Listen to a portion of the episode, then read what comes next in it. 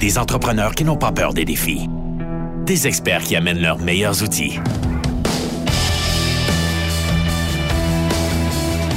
Entrez. Entrez. Dans le garage. Avec les dérangeants.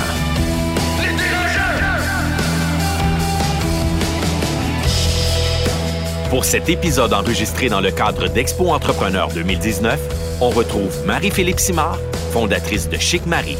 Bonjour et bienvenue à cet épisode spécial dans le garage des dérangeants en direct de l'Expo Entrepreneur 2019. On a avec nous Liette Lamonde de la Fondation Montréal Inc., Éric du Desjardins Lab et Noah Redler de Arch Innovation. On va parler aujourd'hui euh, des écosystèmes montréalais, donc plusieurs questions par rapport à ça. Mais moi, je commencerai euh, rapidement avec une présentation de chacun de vous. Donc, qu'est-ce que vous faites, pourquoi vous êtes ici aujourd'hui, puis après ça, on va embarquer sur les écosystèmes. Euh, moi, je suis ici aujourd'hui parce que je suis obligé d'être ici, c'est contractuel. mais aussi, c'est Expo Entrepreneur, alors on doit être là pour... ici. on est là pour appuyer le communauté. C'est juste le métier aujourd'hui, pas plus que ça. mais moi, je suis fondateur d'Arch Innovation. En fait, nous sommes une entreprise qui construit les stratégies de l'écosystème d'innovation et met en place des stratégies d'innovation ouvertes. Et on est là pour discuter, jaser des écosystèmes ce matin, cet après-midi. C'est très bien, midi. Éric? Alors oui, Éric Moret, bonjour. Donc, ben, je suis ici parce qu'évidemment, dès que je suis en contact avec les entrepreneurs, moi, ça me motive beaucoup.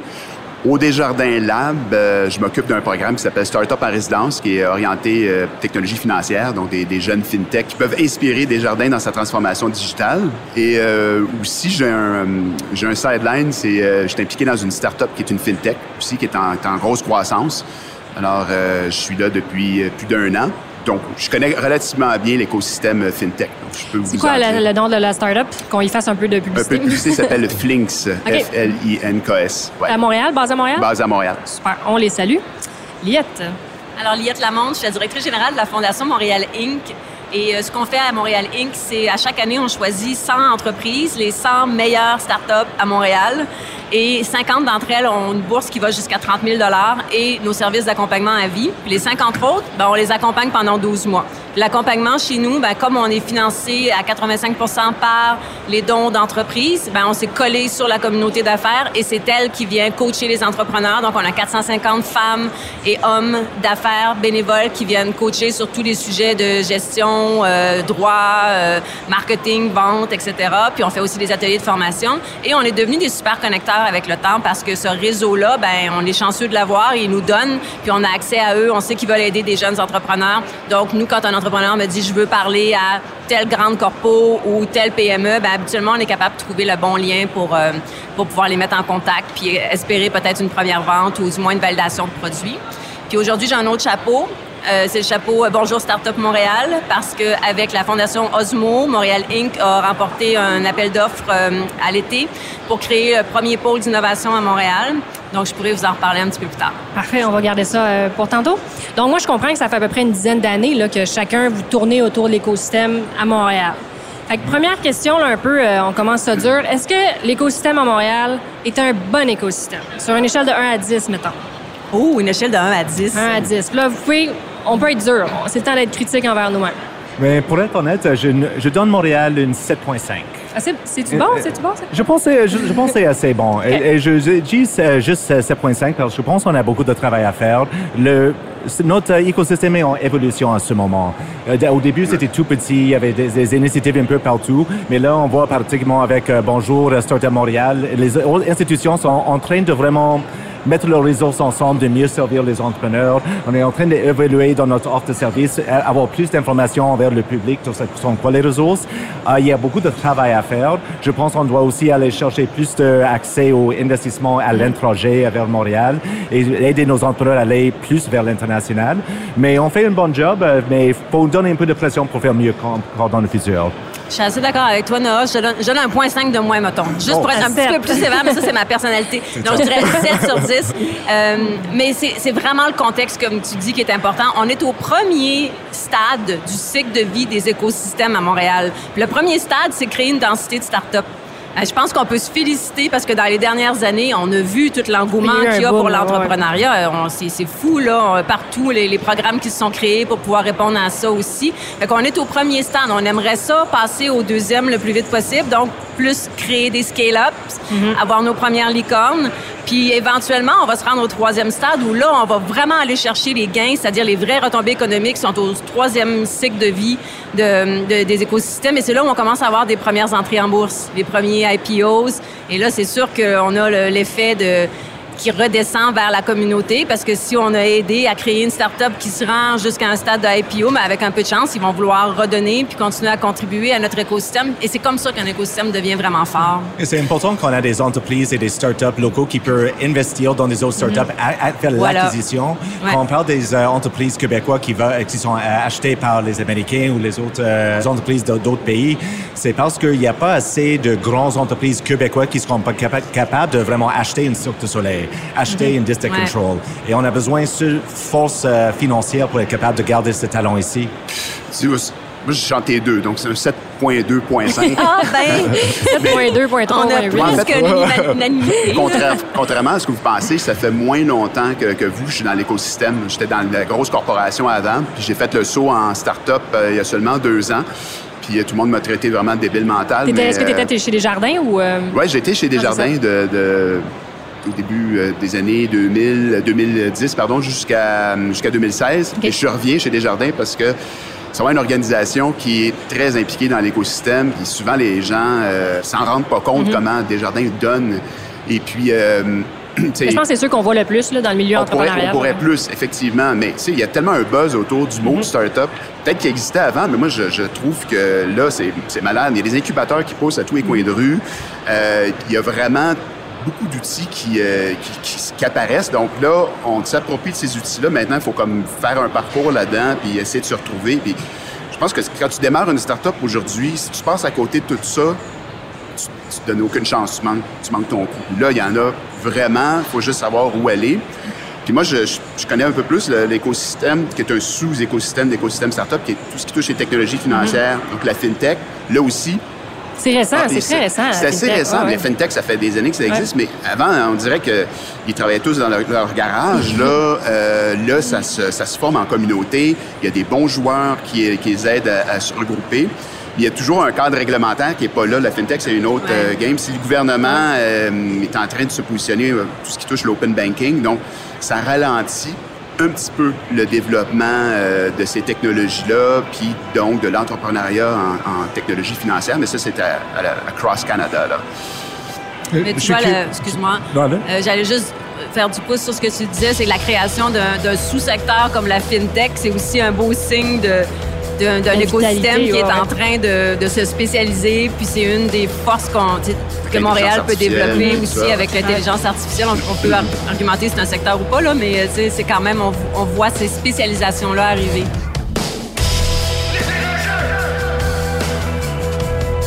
Les dérangeants dans le garage. Juliette, tantôt, tu parlais qu'il y a trois stades pour un écosystème qui soit mature. Combien de temps ça peut prendre un écosystème pour être vraiment mature, qu'on dise que c'est un bon écosystème? Bien, tu vois, euh, le premier stade, on peut dire que chez nous, il nous a pris à peu près 7 à 8 ans, là, parce que c'est vraiment depuis 8 ans qu'on voit euh, que ça a décollé. C'est moyen, ça? On est-tu rapide? Je pense qu'on est pas mal dedans. Euh, mais il y en a qui prennent plus de vitesse plus rapidement que nous, puis on est en train de se faire un peu dépasser. Tu sais, si on regardait juste à côté de chez nous, Waterloo puis Vancouver, comparativement à nous, ils ont pris plus de vitesse dans les deux dernières années. C'est pour ça qu'on a perdu notre ranking. On était dans le top 20 des écosystèmes. On avait fait la 20e position. Puis là, tiens, on voit, on s'est fait déclasser par Toronto puis par euh, Vancouver. Donc, je pense qu'on a un petit peu de vélocité à gagner. Euh, puis disons que chacune des, stades, ça peut être encore un 5, 6 ans. Et qu'il nous reste une vingtaine d'années ben, On est tout jeune, on n'est même pas un, écosystème adolescent. Là. Si je peux me permettre, il y a une certaine traction parce qu'il y a bien des grandes organisations qui sont se regardent et disent ouais ben là nous il faut qu'on se transforme ouais, oui euh, puis euh, ben, on n'est pas agile ou on essaie de l'être mais donc qui peut nous inspirer ben ça, c'est un gros travail qu'on a à faire. Il y a un gros travail. Mais là, ils se reniflent, là, euh, parfait. Puis là, ils commencent, ils commencent à avoir des partenariats qui se bâtissent. c'est intéressant parce qu'ils ont beaucoup de grandes organisations ont quelque chose en commun, c'est qu'ils vivent une transformation numérique.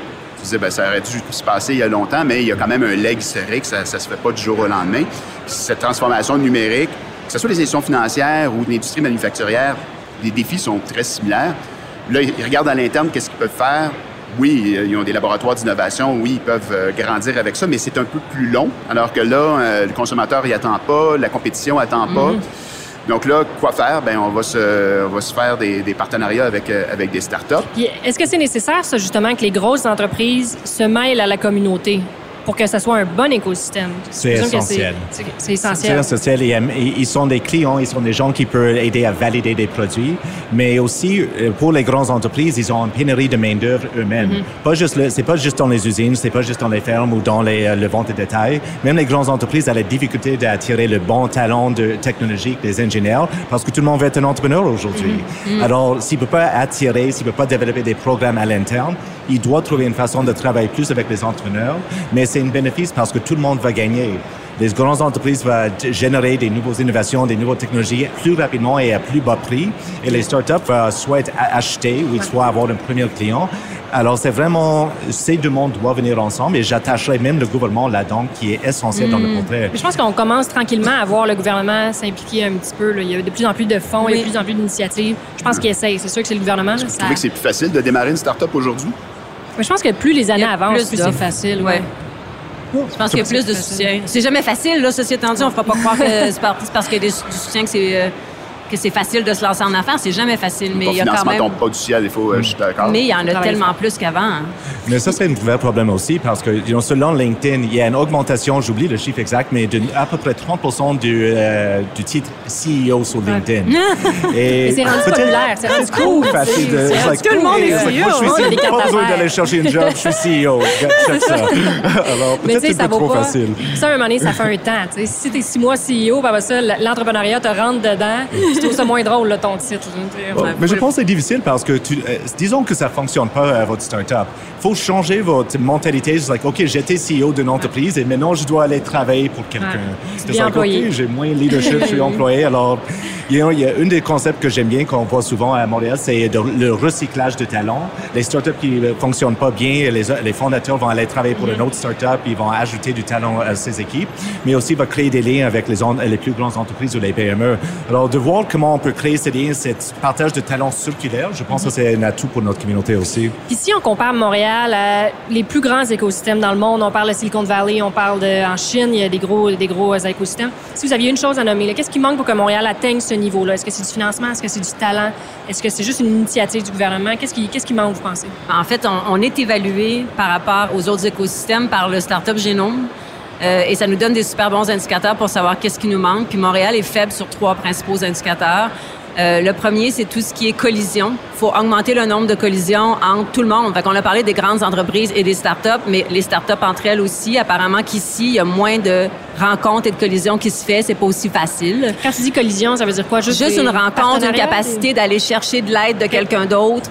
Euh, ils mesurent des choses comme combien tu as eu de rencontres la semaine passée avec euh, une grande corpo il, demande, il pose ces, questions-là à des fondateurs de start-up. Combien t'en as eu avec d'autres fondateurs de start-up aussi? Et on voit que Montréal est un peu plus faible là-dessus. Une meilleure homogénéité là, des, euh, gens. Là. Meilleure capacité de se rencontrer facilement, je dirais. Un accès. Tiens, on va, le, on va le mettre comme ça. Et l'autre point sur lequel on est faible, c'est l'internationalisation de nos start-up. Nos start-up sont moins à l'étranger, se déplacent même moins. Ils calculent des choses comme le nombre de déplacements de nos fondateurs. Et le troisième, et ça c'est culturel, ça rejoint un peu les collisions, c'est tout ce qui est euh, sens de la communauté, pour euh, donner une traduction bête. Euh, ici, cette forme d'entraide-là qu'on va retrouver plus facilement dans beaucoup d'autres écosystèmes, elle est encore à bâtir. Et je pense qu'on va avoir à travailler fort là-dessus dans les prochains mois et années, parce que changer une culture, mm-hmm. c'est pas mal plus difficile que de dire on augmente le nombre de collisions, puis on augmente, mais même l'internationalisation, c'est pas simple, là, mais je veux dire, changer la, façon que les gens se comportent, puis l'idée d'aller directement vers les gens puis dire Hey, je peux-tu t'aider? Puis euh, ce que les gens nous disent quand on parle avec d'autres partenaires de l'écosystème qui travaillent, par exemple, à Toronto, ben, ils nous disent à Toronto, euh, dès que je rencontre quelqu'un, la première chose qu'ils me demandent, c'est How can I help? On peut-tu créer ça ici? Est-ce que tu. Euh, tu parles de l'international, mais est-ce que toi, tu sens que, est-ce que vous sentez que c'est difficile pour une start-up de sortir du Québec? Ou pour aller au Canada, juste partir traverser vers l'Ontario. Oui, puis je rajouterais à ça, est-ce que c'est quelque chose de québécois, ça, cette peur-là d'aller ailleurs, ou c'est juste c'est circonstanciel? Ça, c'est une bonne question. Personnellement, euh, je sais pas, euh, je sais pas si c'est dans la culture québécoise. En fait, quand je rencontre des entrepreneurs, ils ont toute la volonté d'aller à l'international. Euh, et je pense on est intimidé par le concept, mais c'est pas si compliqué que ça. non. Il y a des, euh, il y a des ressources exceptionnelles, Export Québec, euh, le Trade Commissioner du Canada, EDC. Il y a de l'argent, il y a des services, il y a tout ce qu'il faut, mais ils sont sous-utilisés euh, selon tous ces organismes. Il y a Ah, peut-être un manque d'information, je pense. Pense de que l'information. tu as raison. Je pense que les startups voient ça comme si c'était un monstre là, d'Alain International. Puis moi, je l'ai fait. C'est pas si compliqué que ça. Vraiment. Mais peut-être, nous avons besoin d'une plateforme, euh, peut-être, euh, Ah, qui comme s'appelle... Bonjour Startup Montréal. c'est quoi ça, Slash Liane? international? C'est quoi ça? C'est quoi cette Mais peut-être que tu peux en parler. C'est un très bon moment. Ah ben ok d'abord, puisque vous m'ouvrez la porte, je vais en parler. Vous avez l'air de vouloir que j'en parle.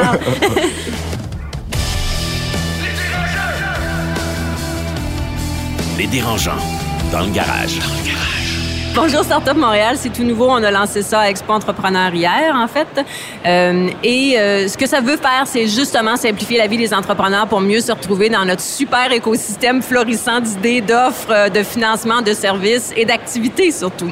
Euh, donc, on a lancé la plateforme hier. C'est vraiment, euh, je dirais, un MVP. Là, j'oserais même pas dire que c'est une version 1.0. On commence. Euh, et ce qu'on peut retrouver là-dessus pour une startup, c'est selon où est-ce qu'elle en est rendue dans son démarrage d'entreprise ou sa croissance, qui peut l'aider à ce stade-là.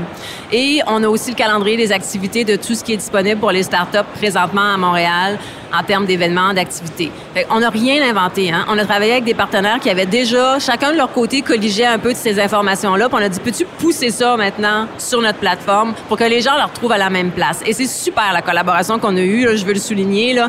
Fundica est là pour tout ce qui est euh, source de financement. Info Entrepreneur de la Chambre de commerce est là parce qu'ils ont une équipe qui collige l'information sur tous les programmes qui existent pour les startups puis plus. Donc, c'est parfait. Ils vont pouvoir le- pousser l'information là. Montréal New Tech avec son calendrier d'activités. Donc, c'est ça qu'on veut faire dans le fond. Le rôle de Bonjour Startup, c'est de, de mutualiser un peu puis d'aller chercher la collaboration des différents partenaires pour dire comment on simplifie la vie des entreprises qu'on aide chacun de notre côté. Puis en même temps, on simplifie la vie à nous, là, faut le dire, parce que la start-up, elle nous trouve au bon moment. Elle nous trouve, un. Puis après ça, elle nous trouve au bon moment. Euh, donc, on perd tous moins de temps. Les startups perdent moins de temps à frapper à des portes qui sont pas prêtes à s'ouvrir au moment où ils vont. Et, et vice-versa, nous, on perd moins de temps à rencontrer des entreprises qui sont pas... euh, qui sont pas selon les critères qu'on cherche. Fait que c'est vraiment juste une première initiative, mais tu sais, tous les, les trois euh, enjeux que l'écosystème montréalais a, euh, que je vous ai mentionnés, on les attaque de front un par un parce qu'en bout de ligne, ce qu'on veut, c'est que Montréal revienne dans le top 20 des écosystèmes. Puis le grand objectif de Bonjour Startup Montréal, c'est ça. Et je vais revenir sur un dernier point, puis après ça, je vous laisse le micro. Il faut pas me le laisser. Euh, c'est tout ce qui est relations grandes entreprises, start-up. On l'a dit, c'est super critique pour un écosystème sain. Puis là, on est rendu là. Donc, le pôle ou le Bonjour Startup Montréal va aussi avoir ce rôle-là de créer plus de connexions entre les grandes entreprises, autant par des programmes d'innovation ouverts que par des simples rencontres toi, grande entreprise, qu'est-ce que tu cherches? Voici, nous, on a, on connaît les startups, on va te les présenter. Puis ça, euh, parce qu'on est au dérangeant, là, il est temps, là, que temps. franchement, euh, les grandes entreprises réalisent qu'ils peuvent pas tout faire chez eux, puis qu'ils n'ont pas long, la grande vérité en en plus, innovation. C'est long, il y en les entreprises. Il y en a quand même une ouverture. Moi, je suis un peu tannée, là. Moi, j'ai hâte, là. Il y a beaucoup d'écosystèmes qui regardent à l'externe. C'est En Europe, si je reviens à la FinTech, il y a une loi qui est passée qui s'appelle le PSD2, le Payment Service Directive, qui dit aux institutions financières qu'ils doivent donner libre accès. Libre accès, là, c'est un gros, un gros terme, mais tu dois mettre à la disposition de, de, de start-up le data financier, avec le consentement évidemment du, du propriétaire de ce data-là. Donc, finalement, l'écosystème de FinTech, de, de start-up, ça grandit rapidement parce qu'il y, a cette- il y a une réglementation aussi qui, qui vient l'appuyer. Et euh, ça pousse les institutions financières à bâtir des, des partenariats avec, euh, avec, avec ces, ces startups-là. Donc, ça, pour aider le consommateur, pour, parce que le consommateur le demande de toute façon. Ouais. Aux États-Unis, c'est plus, euh, c'est plus un système à deux vitesses. Il y a pas, c'est, le, le marché qui décide vraiment. Donc, tu la Ouais. startup euh, va, va évoluer dans un marché euh, X dans tel État, va probablement être différent dans l'État voisin, puis ça dépend des, des institutions financières aussi. Wells Fargo ne joue pas de la même manière que la Banque d'Arizona. Puis aussi, euh, si on vient à Montréal, il y a beaucoup de, je sais pas, de, de- pas juste des écosystèmes, mais des organisations comme la Fondation euh, Montréal Inc., euh, bon, le programme sur le top en résidence chez Desjardins, collaborent ensemble. là. Si tout le monde aussi, euh, si toutes ces, ces organisations-là euh, mettent sur la table leur offre de service, ben on est capable de faire des connexions. Puis ce que je te disais tout à l'heure, de bâtir un- pratiquement un parcours pour ces startups-là, pour qu'elles se retrouvent euh, là-dedans, dans cette, dans cette jungle d'incubateurs, accélérateurs, fondations. Et justement, on parle d'incubateur accélérateur. Il y a eu une pas une critique, mais il y a eu un questionnement il y a quelques mois, quelques années, à savoir est-ce qu'il y en a trop là maintenant? Tu sais, on parle de programme de financement, etc. Je pense qu'on on manque jamais de financement. Là. Personne n'a jamais trop d'argent. Mais au niveau des accélérateurs, incubateurs, est-ce qu'il y en a trop? Est-ce qu'il y a trop d'offres de services C'est trop rendu euh, diversifié? Ou parce qu'on voit des entrepreneurs qui font des incubateurs en série. Est-ce que c'est une bonne chose? Est-ce que c'est ce qu'on recommande aux jeunes entrepreneurs? J'aimerais euh, votre opinion. Je ne sais pas s'il y en a trop, mais il n'y a certainement pas le deal flow pour toucher tous les incubateurs à travers le Québec. Il y a plus que 70 euh, dans, juste dans la province du Québec et le, il y a au moins 30% qui sont à moitié d'occupation. Ils sont presque vides. On a et ça, c'est une des leçons qu'on avait pris à Montréal avec euh, la Fondation Osmo et la Maison Natman. C'est avant de construire l'infrastructure et investir des grandes sommes, ils ont construit la communauté. Et c'est ça qui est oublié souvent dans le mm. portrait. Un incubateur n'est pas une solution en elle-même. Si tu penses on va ouvrir les portes et les startups vont juste venir, c'est oh, finalement, on attendait juste qu'il soit un incubateur dans le coin et là, on va lancer notre startup. Mais non, les gens ne savent pas ce sont quoi les services, ils n'ont pas l'habitude. Est-ce qu'il y en a des mentors ou des conseillers à proximité, particulièrement dans les régions, qui peuvent servir ces entrepreneurs? Je pense pas. Alors, c'est pas une, je pense que trop de monde regarde les, euh, les incubateurs ou accélérateurs comme une solution, mais c'est un outil. C'est un outil qu'on met dans notre écosystème. Et on doit savoir comment bien gérer, comment développer une communauté et comment encourager des gens de venir vers l'incubateur et devenir des, euh, des startups des entrepreneurs. Euh, sinon, c'est juste un espace vide. un incubateur, c'est littéralement juste un bâtiment avec des bureaux. Ah. Faut que ça devienne un élément de marketing non plus. C'est ça, exactement. Puis mettons sur un mot de la fin, comment on voit l'écosystème montréalais dans c'est positif? Est-ce qu'on est rendu à 8,5, 9? On est au moins dans le top 20 des écosystèmes mondiaux. Alors moi, ça, ça va prendre au moins un 9,5, pour se rendre là. Fait qu'on est positif, on est confiant? Ben, ah oui, confiant. Je pense qu'on on capitalise sur ce qu'on a. Euh, on, on s'est positionné comme top en intelligence artificielle, on se positionne assez fort en technologie financière dans d'autres secteurs. Continuons. Euh, si des grandes organisations viennent euh, chez, à Montréal parce qu'ils disent « Wow, il y a une expertise, euh, il y a la recherche, il y a des startups. Ben, restons, focusons là-dessus. Comme le gaming, on, est, on a encore cette réputation-là. Puis euh, juste une dernière chose, j'ai pas parlé tout à l'heure, euh, puis c'est important, il y a de la pré-incubation à Montréal, puis il, y a, certaines initiatives. Il y a le coopératon, je sais pas si vous en avez entendu parler. ça, pour moi, ça a été une révélation. Ça fait pas longtemps que ça existe. Maintenant, c'est rendu une des plus grosses... Mm-hmm. en fait, c'est la plus grosse compétition d'innovation ouverte au monde. Ça dure 25 jours mais c'est un, de la pré-incubation. Tu rentres là avec une idée, tu sors de là euh, probablement euh, en start-up. C'est comme une machine à saucisses, mais c'est peut-être pas le bon terme. Mais quand je parlais de parcours tout à l'heure, c'est possible de partir avec une idée, puis de, monter une équipe, puis sortir de là, puis être une start-up, puis de bénéficier des différents arches, la fondation. Il euh, faut juste savoir où aller. Puis mot de la fin, euh, je dirais oui, on est capable de se rendre beaucoup plus loin. Puis dans 8-10 ans, je suis hyper optimiste. Mais ça va tout être basé sur euh, connexion, collaboration, ambition. Là, c'est les trois mots-clés avec lesquels on travaille. Puis je pense que la collaboration dans l'écosystème, c'est là qu'on est rendu. Elle est, elle est voulue. On sent que tout le monde a le goût de travailler ensemble. Puis il manquait comme un certain leadership puis des fonds en plus pour pouvoir animer ça. Puis là, avec Bonjour Startup Montréal, on, a ce qu'il faut pour pouvoir le lancer. Ça fait que c'est, c'est un beau moment. Là. Tu sais, Eric, tu ça fait deux ans que tu es dans l'écosystème. C'est vraiment un super beau moment pour euh, travailler dans l'écosystème de Startup de Montréal. Fait que pour tous les entrepreneurs qui nous écoutent, on espère qu'après l'émission d'aujourd'hui, vous allez appeler au moins un autre entrepreneur pour essayer d'avoir une connexion. On essaie d'aider Liette. puis demander qu'est-ce que je peux faire pour toi? Voilà, qu'est-ce qu'on peut faire pour aider? Merci, Marie-Philippe. Donc, ça va être euh, la fin de l'émission. On vous remercie d'avoir été avec nous. Puis on vous souhaite euh, une très belle fin de journée. Salut. Merci, beaucoup. Bye bye. Des entrepreneurs qui n'ont pas peur des défis. Des experts qui amènent leurs meilleurs outils. C'était Dans le garage. Dans le garage. Avec les dérangeants.